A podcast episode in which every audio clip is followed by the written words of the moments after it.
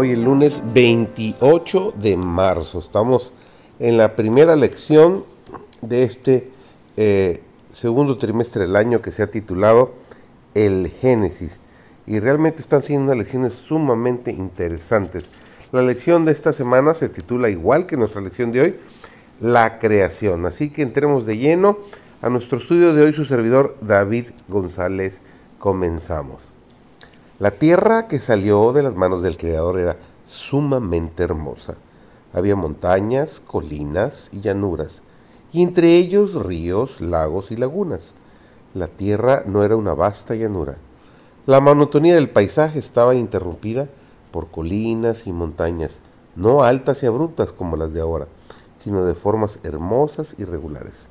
No se veían las rocas escarpadas y desnudas porque yacían bajo la superficie, como si fueran los huesos de la tierra. Las aguas se distribuían con regularidad. Las colinas, montañas y bellísimas llanuras estaban adornadas con plantas y flores, y altos y majestuosos árboles de toda clase, muchísimo más grandes y hermosos que los que tenemos hoy en día. El aire era muy puro y saludable, y la tierra parecía un noble palacio. Los ángeles se regocijaban al contemplar las admirables y hermosas obras de Dios. Las obras creadas por Dios testifican de su amor y poder. Él ha llamado al mundo a la existencia con todo lo que contiene. Dios ama lo bello y en el mundo que ha preparado para nosotros no solo nos ha dado todo lo necesario para nuestra comodidad, sino que ha llenado los cielos y la tierra de belleza.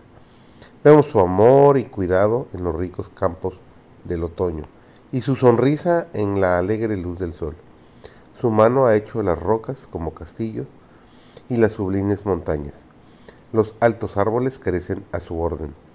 Él ha extendido la verde y aterciopelada alfombra de la tierra y los ha tachoneado de arbustos y flores. ¿Por qué revistió él la tierra y los árboles de verde vivo? En vez de un marrón oscuro y sombrío? ¿No es acaso para que fuesen más agradables a la vista?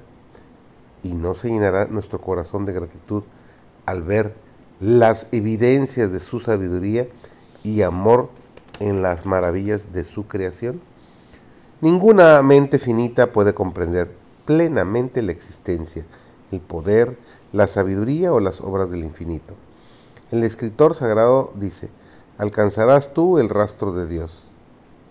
¿Llegarás tú a la perfección del Todopoderoso? Es más alto que los cielos. ¿Qué harás? Es más profundo que el infierno. ¿Cómo lo conocerás? Su dimensión es más larga que la tierra y más ancha que la mar. Nos dice Job capítulo 11 versículos 7 al 9. Los intelectos más poderosos de la tierra no pueden comprender a Dios los hombres podrán investigar y aprender siempre, pero habrá siempre un infinito inalcanzable para ellos. Sin embargo, las obras de la creación dan testimonio de la grandeza y del poder de Dios.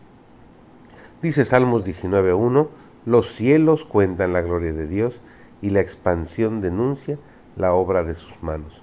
Los que reciben la palabra escrita como su consejera encontrarán en la ciencia un auxiliar para comprender a Dios porque las cosas invisibles de Él, su eterna potencia y divinidad, se echan de ver desde la creación del mundo, siendo entendidas por las cosas que son hechas.